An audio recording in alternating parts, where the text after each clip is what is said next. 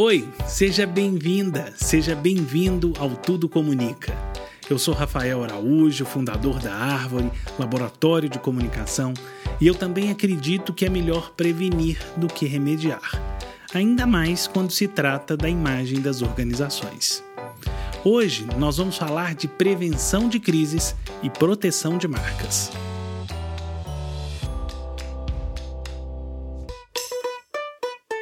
Quando eu chego numa empresa pela primeira vez e explico o que eu faço, normalmente as pessoas reagem de maneira diferente quando elas escutam o termo gestão de crises. Essa frase mexe com o imaginário das pessoas. É como se dentro de cada um tivesse dizendo: Isso é emocionante ou eu morro de medo disso. Crises de imagem são naturais, podem acontecer a qualquer momento, em qualquer negócio, independente do porte ou do segmento da organização. Do armazém da esquina à grande multinacional, todos estão sujeitos a essas crises. E a abordagem de quem está lá dentro no comando é o que determina por quanto tempo ou qual o estrago que a crise pode fazer no negócio. E aí, primeiro cabe explicar. Crise de imagem não é notícia ruim que sai uma vez no jornal ou post nas redes sociais criticando a empresa. Crise é quando algo sai do controle, prejudica pessoas e, como consequência, a imagem e o negócio da empresa também acabam sendo abalados. O assunto se alastra, todo mundo passa a falar sobre isso, a rádio peão corre mais rápido do que nunca. E aí o negócio acaba correndo risco pela reação das pessoas, da opinião pública e da própria versão da história que tomou forma. Muitas das vezes as crises criam histórias que não existem, mas é natural isso acontecer. É natural do movimento que a gente vive hoje. Todo mundo quer as mensagens na hora. E lembra daquele ditado? Quem conta um conto aumenta um ponto? Sim, Todas as empresas precisam se preparar para as crises. Mas isso não se resume a redigir um manual de crises ou colocar os executivos para ficar dois dias fazendo media training num hotel. O mais importante, o essencial, é ter consciência sobre o que está acontecendo. Fazer uma leitura rápida do cenário, cercar-se de boas pessoas e tomar decisões baseadas na empatia.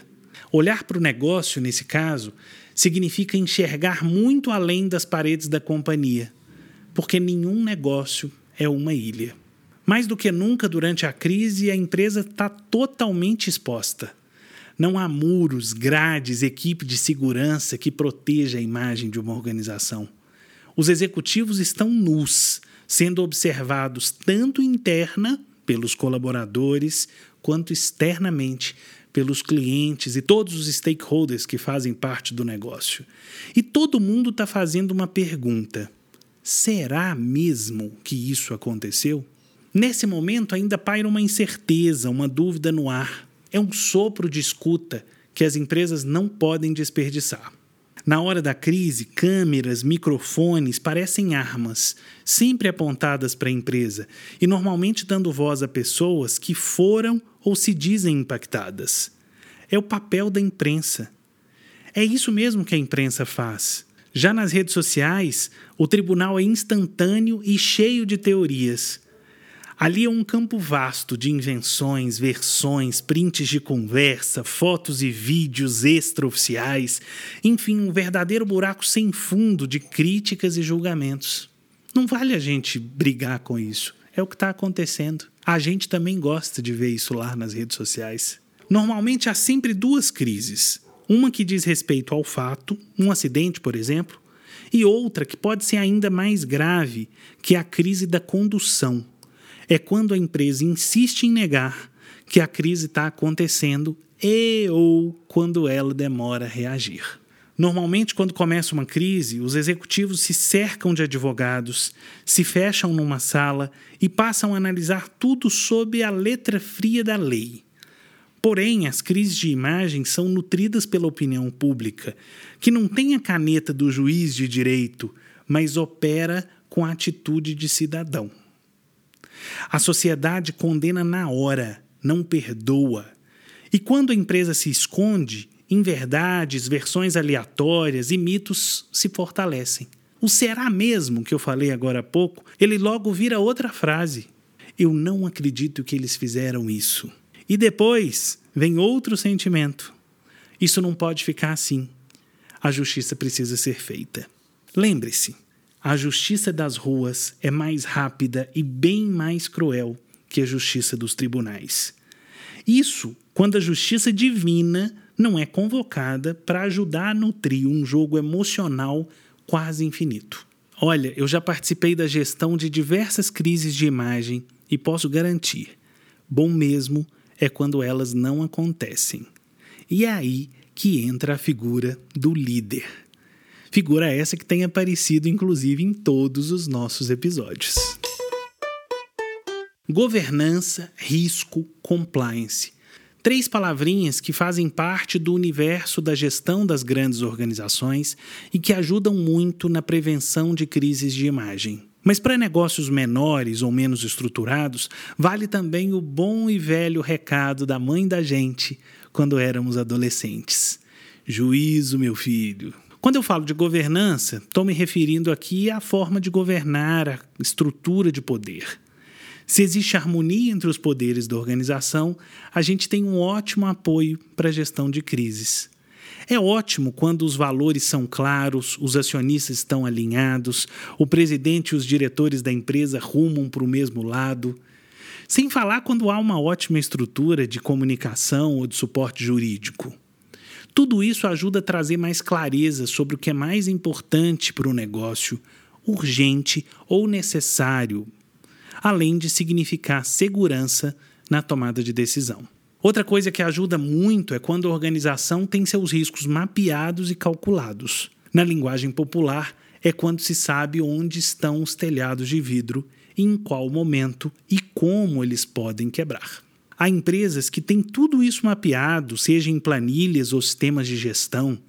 É tudo lindo, mas é preciso um passo a mais se foi identificado algo com grande potencial para prejudicar a marca, é papel da organização corrigir esses problemas antes que algo ruim ou pior aconteça, e antes também que pessoas sejam impactadas, antes que vire crise. É aí que a gestão de riscos funciona para valer. Vale lembrar que todo esse movimento impacta o caixa das empresas. Esse movimento de proteção das marcas, ele exige dos gestores flexibilidade. Uma vez eu ouvi de um gestor financeiro, na boca de uma crise, que ele não poderia resolver um problema que os clientes estavam se queixando porque não havia orçado no início do ano. Era uma coisa boba, simples, pequena para ser resolvida, principalmente pequena diante do tamanho da empresa e do significado daquela crise que poderia vir. Eu tive que procurar o gestor financeiro e dizer para ele se ele estava considerando perder 10% da receita de uma hora para outra. Naquele momento em que a gente conversava, a gente tinha um bando de clientes irritados, com razão, querendo a resolução dos seus problemas. Se aqueles clientes se organizassem minimamente e fizessem uma manifestação pública, a imprensa logo ia chegar, as redes sociais iam bombar e a imagem ia ser prejudicada. Como eu falei a língua do gestor financeiro, quando ele fala em orçamento, eu tenho que falar de receita. A gente mostrou para ele a importância da tomada de decisão rápida. Ele gastou um pouquinho a mais? Claro que gastou, mas não houve crise de imagem, tampouco perda de receita. Falamos até agora sobre governança e risco. E tem uma terceira palavra que a gente usa no inglês mesmo, que é muito importante para a blindagem das marcas: compliance. Vou repetir uma frase que eu falei lá no começo do episódio: nenhum negócio é uma ilha. Aliás, não vivemos em ilhas. Ao contrário, estamos sempre imersos em comunidades ou criando comunidades. É da nossa natureza humana isso. Nesse contexto, fazer o que é certo é mais do que obrigação para todas as empresas. Isso precisa deixar de ser elogio, adjetivo. Cumprir a obrigação é o básico. Quando a empresa pisa no tomate, o papel da sociedade é sim cobrar e exigir a correção e a punição. Eu já disse, a gente está vivendo uma crise de confiança. E como diz a história da mulher de César, não basta ser honesta, tem que parecer ser. Independente da posição hierárquica, todos os colaboradores representam uma marca e são responsáveis pela sua proteção. Uma vez lá na árvore tocou o telefone, era o dono de uma empresa, dizendo: Olha, eu estou aqui, tenho uma indústria e tem um helicóptero de uma emissora de TV em cima da minha empresa e eu não sei o que fazer. Ligamos a televisão, tinha uma senhora vizinha ao telefone contando para o apresentador do programa que aquela empresa estava poluindo a nascente que havia naquele bairro. Era um bairro residencial. Não havia o que fazer naquele momento, a matéria já estava no ar. O que a gente fez foi pegar o carro e ir para a empresa. Chegamos lá junto com a Polícia Florestal, junto com o Ministério Público, junto com a Prefeitura, e a gente foi entender o que estava acontecendo. E aí eu preciso contar uma história sobre isso. Essa empresa fica no fim de uma rua sem saída, num bairro residencial. Ela trabalha com produtos químicos. E uma senhora se aposentou. Uma das moradoras daquela rua se aposentou. E como ela passou a ter tempo disponível, ela ficava observando o dia inteiro caminhões-tanque que iam e voltavam na porta da casa dela. Ela lembrou que ali perto tinha uma nascente. Se perguntou se aquela empresa, se a operação daquela empresa podia estar prejudicando a nascente que ela tanto gostava. O que, que ela fez como cidadã? Foi lá na empresa para perguntar. Perguntou para o vigilante, tinha um vigilante lá na porta. Ela falou: Olha, eu queria conversar com alguém para entender como é que é o tratamento de vocês? Tem uma nascente aqui perto. Eu queria conversar com alguém. Esse foi o pedido dela. O vigilante falou para a recepcionista, que falou para a supervisora, que falou para o coordenador, que falou para a secretária do dono, que chegou na sala do dono e perguntou para o dono o que, que todo mundo devia fazer com a vizinha. E a pergunta dela. Naquele dia, o dono da empresa estava renegociando dívidas, então ele estava uma pilha de nervo. Ele disse para a secretária a frase: Eu não quero saber disso agora. O que, que chegou lá no vigilante? Solta os cachorros nessa véia. Lembra daquela brincadeira do telefone sem fio que todo mundo fez quando era criança? Que a gente vai contando para um e vai mudando a versão, às vezes sem querer? Foi isso que aconteceu lá. O vigilante soltou os cachorros, tipo Rottweiler, em cima da grade e aquela senhora estava lá esperando do outro lado da grade.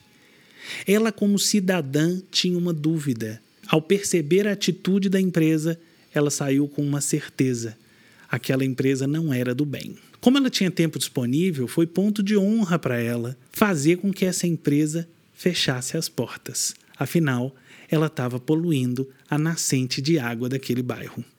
Ela ligou para a prefeitura, para o Ministério Público, para a Polícia Ambiental, para todos os órgãos fiscalizadores e ninguém deu importância para ela. Até que um dia ela ligou para uma emissora de TV e deu a sorte de ter caído uma pauta que estava prevista para aquele momento. O produtor disse para ela: Bom, onde é que é a casa da senhora? Era mais ou menos próximo ao aeroporto onde aquele helicóptero decolava. Falou: Olha, eu vou colocar o helicóptero em cima da empresa e a senhora pode entrar por telefone conversando com o âncora do jornal sobre o que, que aconteceu? É claro que ela topou na hora. Foi a primeira tentativa dela foi acionar a imprensa e aquilo ali ia acontecer no mesmo dia. A empresa ficou sabendo disso porque de repente o telefone começou a tocar a tia do dono, a mulher do dono, o parente ou os parentes dos outros funcionários, todo mundo dizendo: a sua empresa está no jornal, liga aí. E eles se assustaram, obviamente, sobre tudo que estava acontecendo.